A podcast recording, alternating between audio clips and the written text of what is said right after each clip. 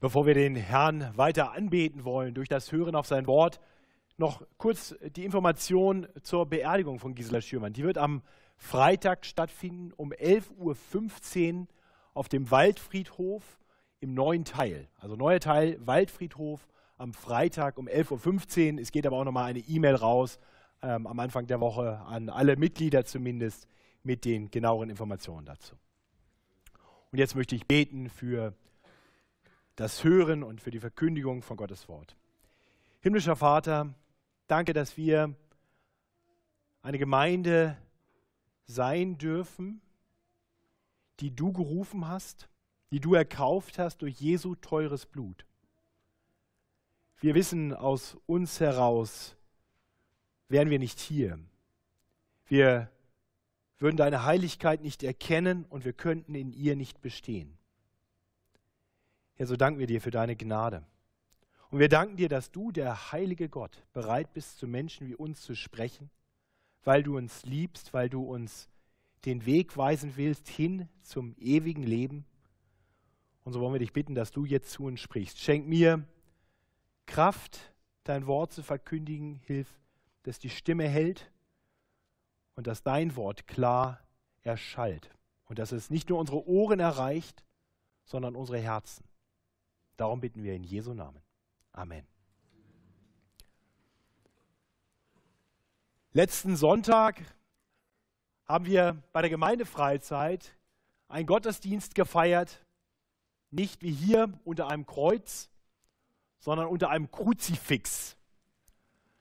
Wer schon mal mit in Teissendorf war, der weiß das. Dort hängt ein Jesus an der Wand das ist Teil des Ambientes in dem katholischen Kolpinghaus, ob man das jetzt mag oder nicht. Aber als ich da letzten Sonntag so saß, habe ich mich gefragt, ob Jesus wirklich so ausgesehen hat. Relativ blass oder war er vielleicht doch eher dunkelhäutig? Langes Haar oder vielleicht doch eher kurz, vielleicht lockig? War er groß und stark oder tatsächlich eher schmächtig? Und klein? Ich weiß nicht, wie, wie du dir Jesus vorstellst. Irgendeine Vorstellung haben wir doch alle irgendwie im Kopf. Manchmal sieht man ein Bild in, einem, in einer Kinderbibel und wir wissen zielgenau, das ist Jesus. Nun, das trifft aber nicht nur auf Jesu Aussehen zu. Wir haben, denke ich, auch alle ein Bild im Kopf, wie Jesus so ist, wie er zu sein hat. Wir haben konkrete Erwartungen an Jesus, Dinge, die wir von ihm erhoffen. Wenn du heute als Gast hier bist und der christliche Glaube dir eher neu ist, dann mag dich das überraschen. Ja, wir Christen haben konkrete Erwartungen an Jesus. Ja, wir glauben wirklich, dass er lebt. Wir glauben, dass er wirklich aktiv ist, dass er in unserem Leben erlebbar ist. Und lieber Christ, ich hoffe, dass du das bestätigen kannst, dass du sagst, ja, genau. Ich glaube an einen Jesus, der nicht irgendwie nur eine abstrakte historische Figur ist, sondern mein lebendiger Herr, dem ich vertraue, mit dem ich lebe. Immer wieder höre ich Zeugnisse davon, wie Geschwister berichten, wie sie ganz konkret Jesus erlebt haben. Sein Eingreifen, seine gute Versorgung in ihrem Leben. Sie haben erlebt, wie er Freude schenkt und wie er übernatürlich Trost schenkt und Frieden. Aber manchmal, manchmal ist es doch auch ganz anders. Da erscheint uns der Herr ganz weit weg zu sein. Wir erleben Enttäuschungen. Und wir fragen uns, wo ist Jesus? Warum zerplatzen meine Träume alle? Warum werden meine Erwartungen, meine Hoffnungen so oft enttäuscht? Nun, in einer solchen Situation befindet sich Johannes der Täufer. Davon lesen wir in unserem heutigen Predigtext. Der findet sich in Lukas 7, ab Vers 18. Lukas Evangelium Kapitel 7, ab Vers 18. Dort sehen wir, dass kein geringerer, kein geringerer als Johannes der Teufel, der Täufer, selbst Glaubenszweifel durchlitt. Johannes hatte eins, Jesus den Weg bereitet. Wir haben das gerade gehört, wie er mutig gepredigt hatte, wie er Menschen ihre Sünden aufgezeigt hatte, wie er sie zur Buße gerufen hatte und ihnen gesagt hatte, dass sie durch die Wassertaufe sichtbar zum Ausdruck bringen sollten, dass sie anerkennen, dass sie die Reinwaschung von ihrer Schuld brauchen. Und dann war Jesus zu ihm gekommen. Er hatte erkannt, dass Jesus wirklich der Messias ist. Er hatte das Zeugnis von Gott gehört, als er Jesus getauft hat und er aus dem Wasser hervorkam. Er hatte große Erwartungen. Doch dann kam alles ganz anders. Er wurde verhaftet. Er saß im Kerker im Palast des Herodes. Und scheinbar ließ Jesus das alles einfach geschehen, ohne einzugreifen. Obwohl er doch erwarten konnte, dass der Messias allem Bösen ein Ende machen würde. Das ist der Hintergrund für unseren Predigtext, den ich uns nun lesen möchte. Lukas 7, die Verse 18 bis 35. Und die Jünger des Johannes verkündeten ihm das alles. Und Johannes rief zwei seiner Jünger zu sich und sandte sie zum Herrn und ließ ihn fragen, bist du da, der da kommen soll, oder sollen wir auf einen anderen warten? Als aber die Männer zu ihm kamen, sprachen sie, Johannes der Täufer hat uns zu dir gesandt und lässt dich fragen, bist du, der da kommen soll, oder sollen wir auf einen anderen warten? Zu der Stunde machte Jesus viele gesund von Krankheiten und Plagen und bösen Geistern und vielen Blinden schenkte er das Augenlicht. Und Jesus antwortete und sprach zu ihnen, Geht und verkündet Johannes, was ihr gesehen und gehört habt. Blinde sehen, Lahme gehen, Aussätzige werden rein, Taube hören, Tote stehen auf. Amen wird das Evangelium gepredigt. Und selig ist, wer sich nicht ärgert an mir. Als aber die Boten des Johannes fortgingen, fing Jesus an, zu dem Volk über Johannes zu reden. Was seid ihr hinausgegangen in die Wüste zu sehen? Wollt ihr ein Rohr sehen, das vom Wind bewegt wird? Oder was seid ihr hinausgegangen zu sehen? Wolltet ihr einen Menschen sehen in weichen Kleidern? Seht die herrliche, seht, die herrliche Kleider tragen und üppig leben, die sind an den königlichen Höfen. Oder was seid ihr hinausgegangen zu sehen? Wolltet ihr einen Propheten sehen? Ja, ich sage euch, er ist mehr als ein Prophet. Er ist, von dem geschrieben steht, siehe, ich sende meinen Boten vor dir her, der deinen Weg vor dir bereiten soll. Ich sage euch, dass unter denen, die von einer Frau geboren sind, keiner größer ist als Johannes. Der aber der Kleinste ist im Reich Gottes. Der ist größer als er. Und alles Volk, das ihn hörte, und die Zöllner, gaben Gott Recht und ließen sich taufen mit der Taufe des Johannes. Aber die Pharisäer und Schriftgelehrten verachteten, was Gott ihnen zugedacht hatte, und ließen sich nicht von ihm taufen. Mit wem soll ich, das, mit wem soll ich die Menschen dieses Geschlechts vergleichen? Und wem sind sie gleich? Sind sie den Kindern gleich? Entschuldigung. Sie sind den Kindern gleich, die auf dem Markt sitzen und rufen einander zu. Wir haben euch aufgespielt und ihr habt nicht getanzt. Wir haben Klagelieder gesungen und ihr habt nicht geweint. Denn Johannes der Täufer ist gekommen und aß kein Brot und trank keinen Wein. So sagt ihr, er ist besessen. Der Menschensohn ist gekommen, isst und trinkt, so sagt ihr, siehe, dieser Mensch ist ein Fresser und Weinsäufer, ein Freund der Zöllner und Sünder. Und doch ist die Weisheit gerechtfertigt worden von allen ihren Kindern. Nun, wir wollen diesen Text in drei Abschnitten betrachten und drei einfache Fragen stellen. Äh, auch ziemlich offensichtlich, die Verse 18 bis 23, da geht es um die Frage nach der Identität von Jesus. Das ist die Frage, die Johannes der Täufer stellen lässt. In den Versen 24 bis 30 lernen wir dann, was Jesus sagt über die Identität von Johannes dem Täufer.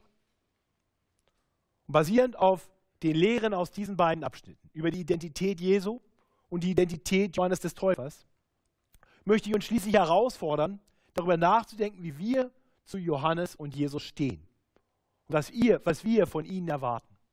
Und dazu wollen wir uns herausfordern lassen durch die Verse 31 bis 35. Zuerst also der Frage danach, wer Jesus ist. Das ist die Frage, die die Jünger des Johannes stellen. Johannes hatte gehört, heißt es hier gleich zu Beginn, er hatte gehört, was Jesus getan hatte. Konkret vielleicht die Dinge, die uns gerade davor berichtet worden waren. Wir erinnern uns, vor zwei Wochen hat Robin Dammer über den Abschnitt davor gepredigt und wir hatten dort gesehen, wie Jesus den Knecht eines Hauptmanns in Kapernaum geheilt hatte. Und wir hatten dann diesen erstaunlichen Bericht über die Auferweckung eines Jünglings in der Stadt Nein gehört, dem Sohn einer Witwe. Johannes wusste, also Jesus tat große Wunder. Aber das passte eben nicht zu dem, was er ganz persönlich erleben und erleiden musste. Er hatte durchaus biblisch begründet die Erwartung, dass wenn Jesus der Messias ist, er eben nicht nur diese großen Wunder tun wird, die der Messias tun sollte, von denen bei den Propheten berichtet wurde, sondern dass er eben auch allem Bösen ein Ende machen würde. Dass er alles Böse richten würde. Die Gefangenen sollten frei werden. Aber genau das war ja nicht geschehen. Wenn, wenn Jesus wirklich der Messias ist, dann sollte er doch Johannes nicht im Gefängnis verrotten lassen. ich denke, wir können das so ein bisschen nachvollziehen, was in Johannes vorgegangen sein muss, in seinem Herzen und in seinem Kopf. Ist Jesus jetzt wirklich der, für den er ihn gehalten hat? Oder hat er sich vielleicht kolossal getäuscht? Ich denke, mancher von uns kennt solch existenzielle Fragen. Vielleicht hast du einst Jesus mit ganz großer Begeisterung als dein Retter und Herrn angenommen. Du hast erlebt, Jesus lebt, er ist für mich gestorben, er hat mich befreit und du warst voller Begeisterung und hast jedem, der es hören oder auch nicht hören wollte, davon erzählt. Doch dann hast du mehr und mehr erleben müssen, dass dieser Jesus plötzlich doch ziemlich weit weg zu sein scheint. Du erlebst Dinge, die dir Not machen. Ich bin mir sicher, einige unter uns sind heute an einem solchen Punkt. Vielleicht betest du immer und immer wieder, aber es tut sich einfach nichts. Vielleicht bist du jemand, der, der bewusst auf eine Beziehung zu einem Nichtchristen verzichtet hat. Du lebst im Gehorsam Gott gegenüber sexuell enthaltsam. Du wartest auf Gottes Versorgung mit einem Ehepartner. Du hoffst, dass er deine Treue, deinen Gehorsam belohnt. Aber tief im Inneren verzehrst du dich vor Einsamkeit. Du siehst, wie um dich herum alle irgendwie fröhlich heiraten und Kinder kriegen, nur du, du bist für dich. Oder, oder vielleicht ist deine Situation anders. Vielleicht bist du jemand, der einfach treu tut, was dran ist. Du sorgst für deine Familie, du gehst deiner Arbeit nach, du engagierst dich in der Gemeinde. Du gibst immer 120 Prozent. Und du merkst, eigentlich bin ich völlig am Limit. Und du betest. Du betest, dass der Herr dir doch mal eine Pause schenkt, mal ein bisschen Ruhe, dass er einfach mal schenkt, dass alles gelingt, dass es mal flutscht und du mal wieder ein bisschen durchatmen kannst. Doch genau das Gegenteil passiert. Immer wieder gehen Dinge schief. Du findest einfach keine Atempause, nach der du dich so sehr sehnst, die du so dringend brauchst und um die du Gott immer und immer wieder bittest. Oh, ich glaube, wir kennen alle Situationen, in denen die Frage aufkommt, wo ist denn jetzt mein Herr? Und dann kann es passieren, dass Zweifel aufkommen. Ist Gott wirklich da? Ist Gott wirklich ein liebender Vater? Und bin ich wirklich sein geliebtes Kind? Auch der überzeugteste Christ, auch der stärkste, kann in solchen Phasen mal Glaubenszweifel erleiden, davon geplagt werden. Aber eine ganz wichtige Frage ist dann, wohin gehst du mit deinen Zweifeln? Was machst du mit deinen Zweifeln? Manchmal habe ich dieser Tage den Eindruck, dass Zweifel zu haben irgendwie schon fast cool ist. Oder? Äh, oder, vielleicht auch nicht. Äh, ich, also ich weiß jetzt auch nicht so genau. Vielleicht, oder? Äh, also was denkst du? Ihr kennt das, ne? Das, das ist schon fast irgendwie cool, so dieses, dieses ah, ich bin ja gar nicht so selbstsicher. Wir haben doch alle Zweifel.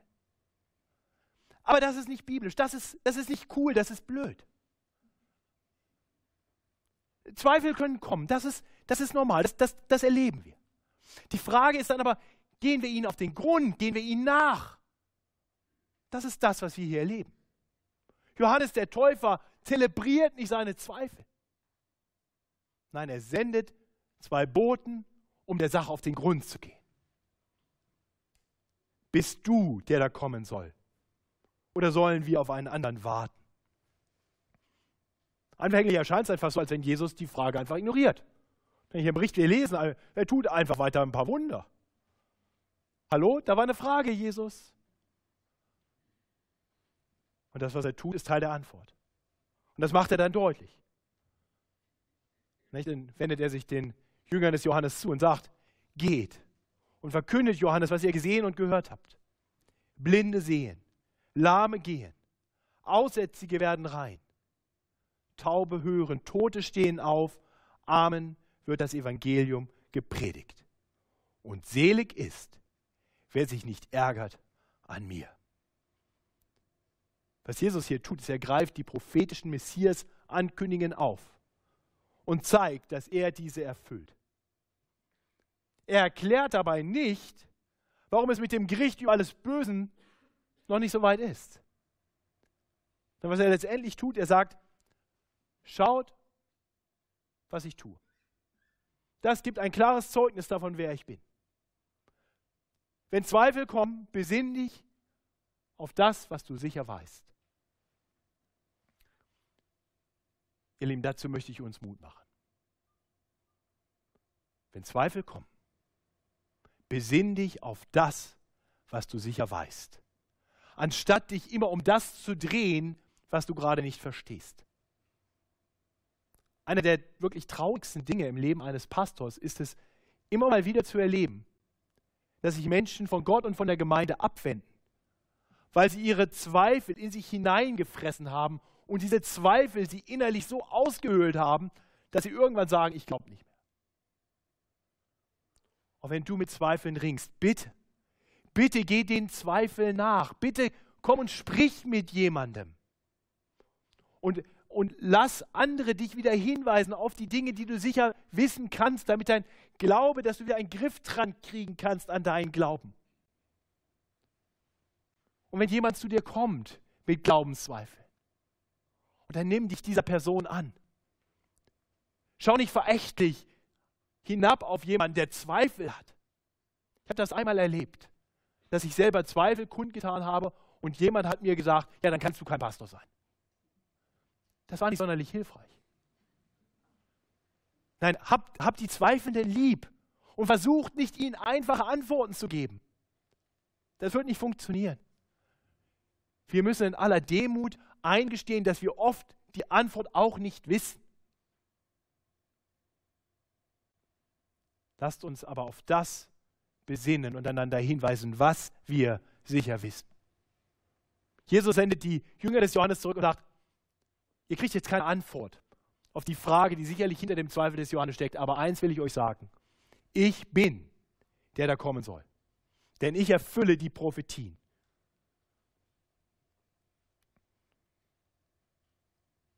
Johannes hat das gereicht.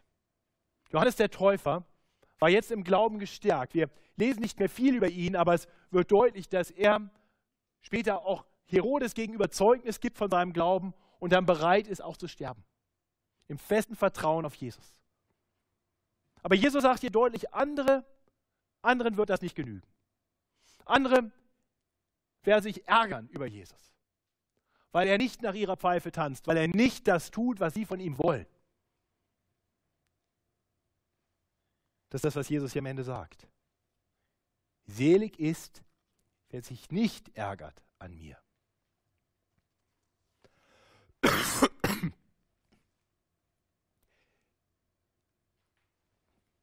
Kleinen Moment. nachdem seine Boten sich dann wieder auf den Weg zurückmachen zu Johannes, um diese Botschaft zu bringen. Da wendet sich Jesus jetzt den Menschen zu, die zugehört haben, die das mitbekommen haben und fängt an, über Johannes zu sprechen. Das bringt uns zum zweiten Punkt, zu den Versen 24 bis 30. Hier geht es jetzt um die Identität von Johannes dem Täufer. Die Menschen hatten jetzt mitbekommen, Johannes der Täufer hatte Jünger zu Jesus geschickt mit einer Frage, um seinem Zweifel auf den Grund zu gehen. Und das kam vielleicht dem einen oder anderen ganz gelegen. Ach, guck mal einer da. Johannes der Täufer mit seiner kraftvollen Botschaft. Der, der uns Schlangenbrut genannt hat. Dieser Bußprediger. Jetzt sitzt er im Gefängnis und zweifelt. Hat da nicht vielleicht einer den Mund ein bisschen zu voll genommen? Da können wir uns vorstellen, wie manche sich richtig vielleicht ein bisschen daran ergötzt haben. Johannes hat Zweifel. Guck mal einer da. Bei anderen war es vielleicht anders. Die haben vielleicht Johannes durchaus positiv gesehen, aber auch, auch sie waren verunsichert. Wie, was ist denn jetzt, wenn selbst Johannes diese Zweifel hat?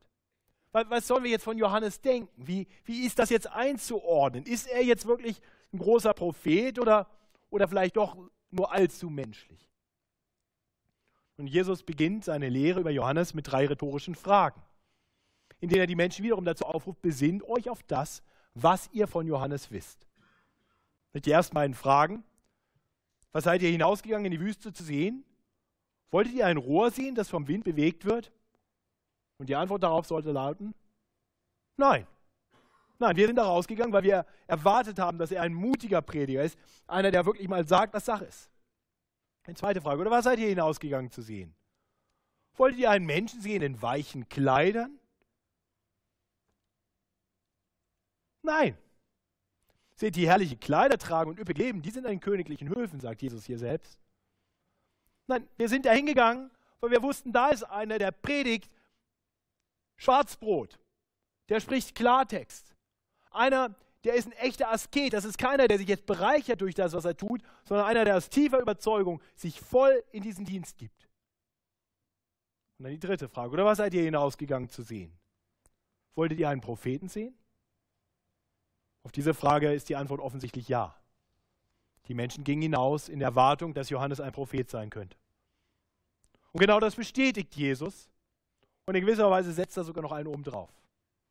Ja, ja, ein Prophet. Ich sage euch, er ist mehr als ein Prophet. Er ist von dem geschrieben steht, siehe, ich sende meinen Boten vor dir her, der deinen Weg vor dir bereiten soll. Ich sage euch, dass unter denen, die von einer Frau geboren sind, keiner größer ist als Johannes. Jesus sagt ja also, Johannes ist der bedeutendste, der größte, der wichtigste aller Propheten. Er ist mehr als all die anderen. Und zwar, weil, weil er nicht nur, wie alle anderen Propheten auch, auf Jesus hingewiesen hat. Nein, er war derjenige, der am nächsten dran war an Jesus. Er war unmittelbar da, bevor Jesus kam. Und mehr noch. Er war nicht nur Prophet, er war auch Erfüllung von Prophetie. Das macht Jesus deutlich hier durch das Zitat aus Malachi 3.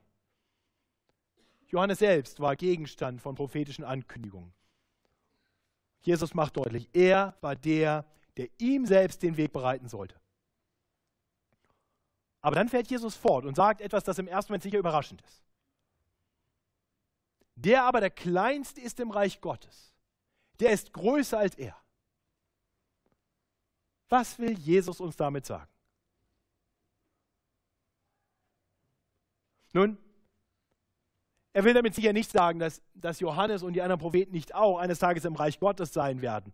Nein, wir wissen mit Sicherheit, dass sie auch im Reich Gottes sein werden. Was, was Jesus hier beschreibt, ist, ist eher so das, das Privileg, dass, dass wir alle, dass alle, die das Reich Gottes kommen sehen und so in das Reich Gottes hineinkommen, haben den, das Privileg, das wir haben, das er noch nicht hatte. Über die Propheten heißt es zum Beispiel im, im ersten Petrusbrief, dass sie quasi in die Zukunft schauten, quasi wie über so eine Wand hinweg schauten, um zu sehen, wie es denn sein wird, wann er denn kommen wird. Das war dieser vorausschauende Glaube. Aber alle, die jetzt nach Jesus ins Reich Gottes hineinkommen, die sehen klar. Das ist quasi wie, wie, beim, wie, wie bei einem Spiel. Der eine schaut auf die verdeckten Karten und, und weiß ein bisschen was. Schemenhaft kann er Dinge erklären. Und die anderen stehen auf der anderen Seite und schauen direkt rein. Das ist das, ist das Privileg, was wir haben. Verstehst du das? Verstehst du das Privileg, dass, dass wir nicht schemenhaft nur ahnen können, dass es da einen Retter, ein, ein, ein Erlöser geben wird, sondern wir können ihn kennen, wir können auf ihn schauen. Uns ist er offenbar in der Schrift. Wir kommen ins Reich Gottes hinein mit klarer Sicht auf Jesus. Auch wir sind privilegiert, in diesem Sinne sind wir größer als all die Propheten. Jesus verkündigt hier ein großes Privileg. Und das darf heute dein Privileg sein.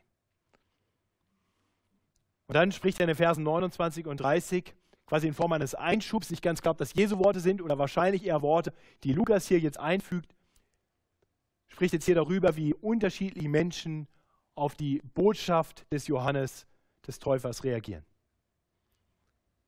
Alles Volk, das ihn hörte, und die Zöllner. Und ihr wisst, die Zöllner, das waren so die ganz großen Sünder. Das waren so die völlig Verachteten. Die Kollaborateure, die mit dem Feind, mit den Römern gemeinsame Sache machten. Die, die, die bekanntermaßen, also schlimmer als Zöllner ging nicht. Das Volk und die Zöllner gaben Gott Recht und ließen sich taufen mit der Taufe des Johannes. Aber die Pharisäer und Schriftgelehrten verachteten, was Gott ihnen zugedacht hatte und ließen sich nicht von ihm taufen.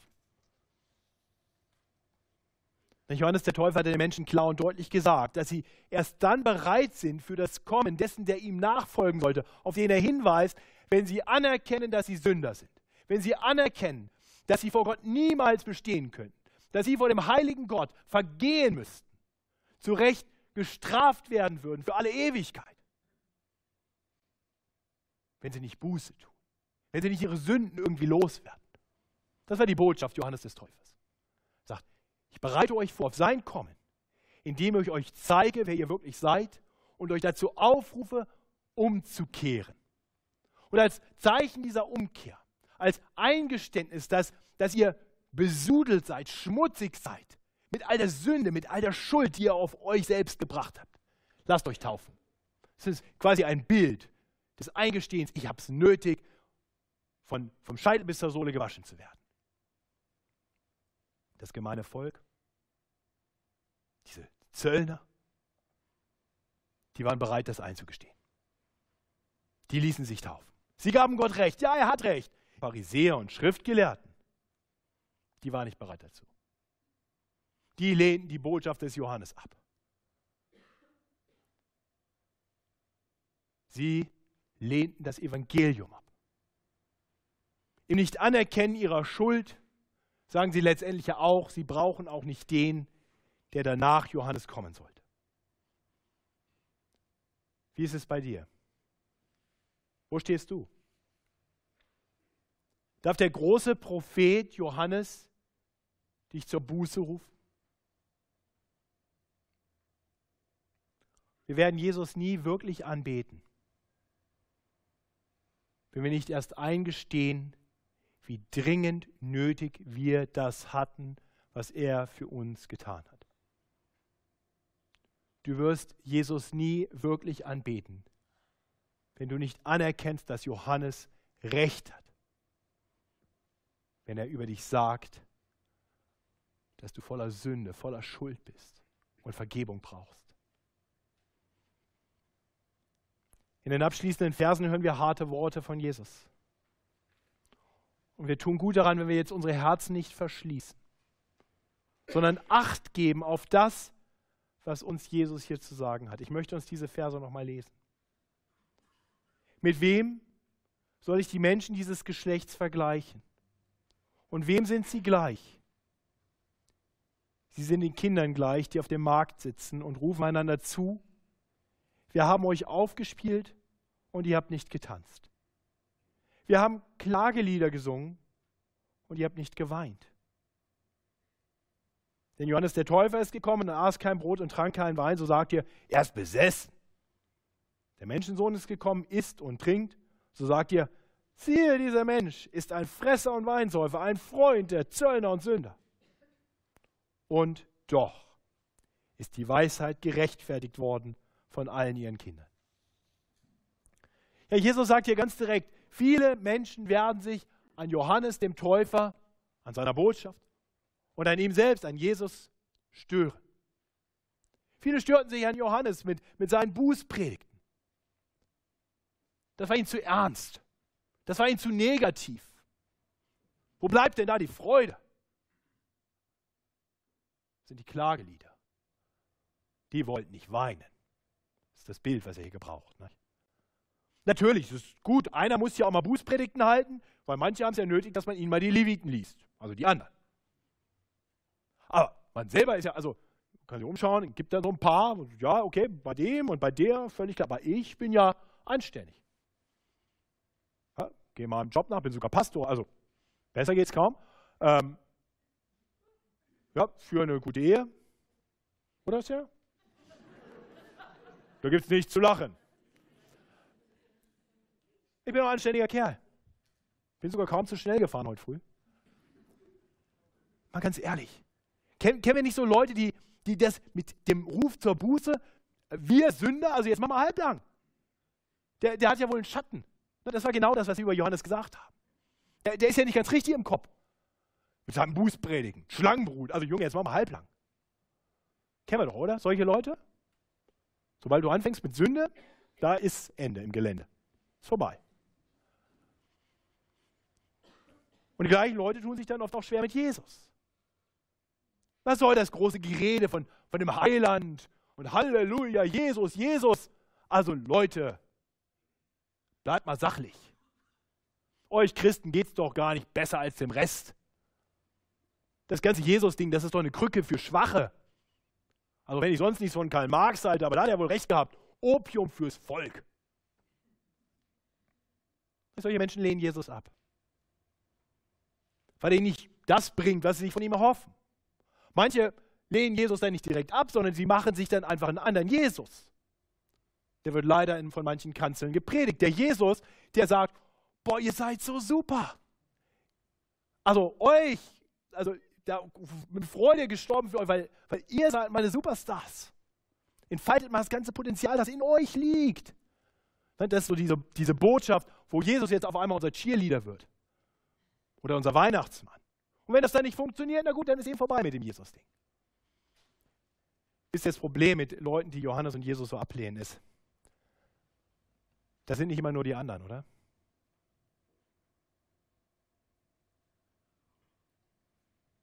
Sind wir das nicht auch manchmal? Tun, tun wir uns nicht manchmal auch schwer damit, wenn, wenn Gott uns unsere Sünden aufzeigt? Sind wir nicht schneller dabei auch zu sagen, also bei dem anderen das Problem kann ich sehen, aber bei mir?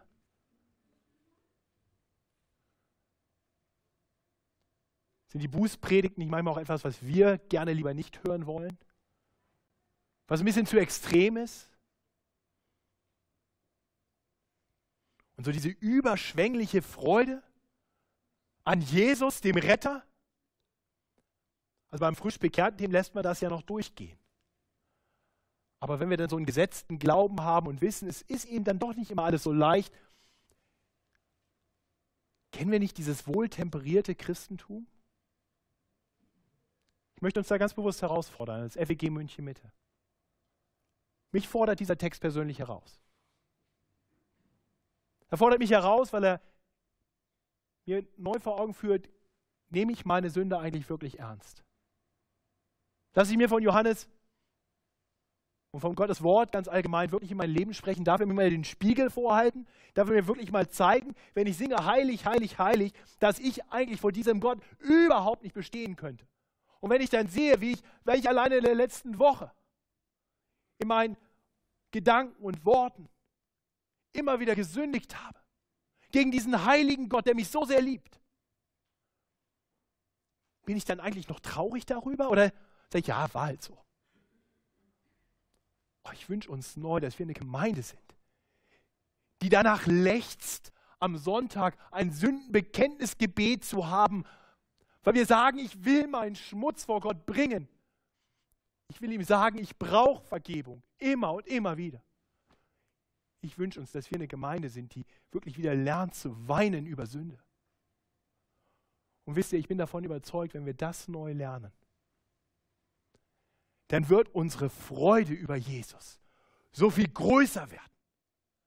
Weil es dann nicht mehr darum geht, ob Jesus mir jetzt dies oder das gibt und mir diese Erwartung oder Hoffnung erfüllt, sondern weil ich anerkenne, was Jesus für mich getan hat, als er Mensch geworden ist und trotz seines wunderbaren Lebens bereit war, sich von Menschen verachten, bespucken, auspeitschen zu lassen und ans Kreuz nageln zu lassen. Das hat er alles nur getan, damit wir vor ihm bestehen können.